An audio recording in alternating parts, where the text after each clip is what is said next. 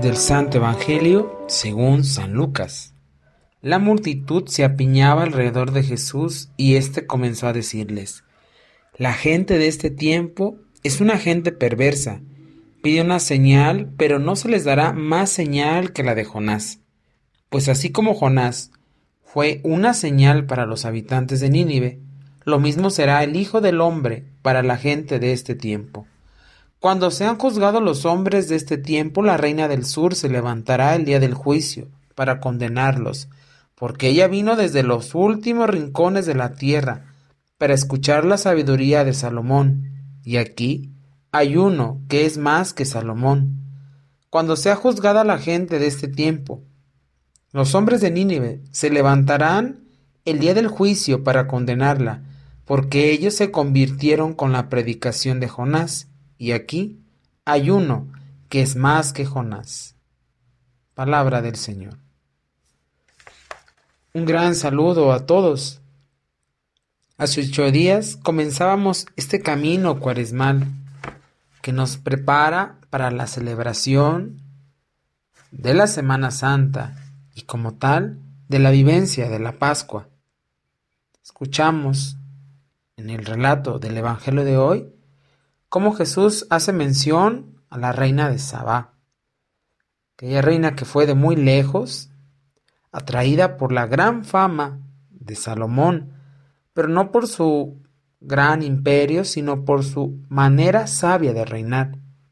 También pone el ejemplo de los habitantes de Nínive, cuando Jonás, aunque no quería ir, pero fue y profetizó en Nínive, y ellos se convirtieron. Jesús comienza a quejarse de sus contemporáneos, de sus paisanos, de la gente que él conocía, porque no habían sabido reconocer en él el enviado de Dios. Y él cumple así lo que dice San Juan en uno de sus evangelios. Vino a los suyos y los suyos no lo reconocieron. Estos habitantes de Nínive y la reina de Sabá tendrán razón en echar en cara a los judíos esa poca fe. Ellos con muchas menos ocasiones aprovecharon la llamada de Dios. Dios mismo podrá decir eso ahora de nosotros, ya que a veces somos muy duros de corazón.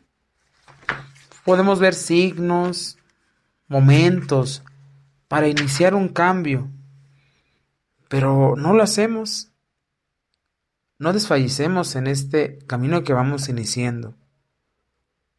El Señor ha dado todo para salvarnos, su vida, su amor, asistencia, y Él te pide que compartas tu fe con el prójimo. El día de ayer, pues escuchábamos esa oración que nos ilumina para nuestra vida. Y el lunes, una manera de aplicarla con aquellas obras de misericordia. Ahora, cuando seamos llamados a juicio, o cuando estemos más bien en la presencia de Dios, ¿cómo seremos juzgados? Seremos juzgados en el amor el amor que hemos tenido con los demás y que se refleja el amor de Cristo.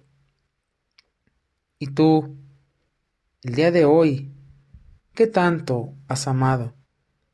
¿Qué tanto has reconocido en los demás la figura del Señor Jesús?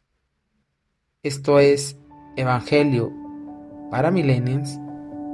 Que todos tengan un excelente día.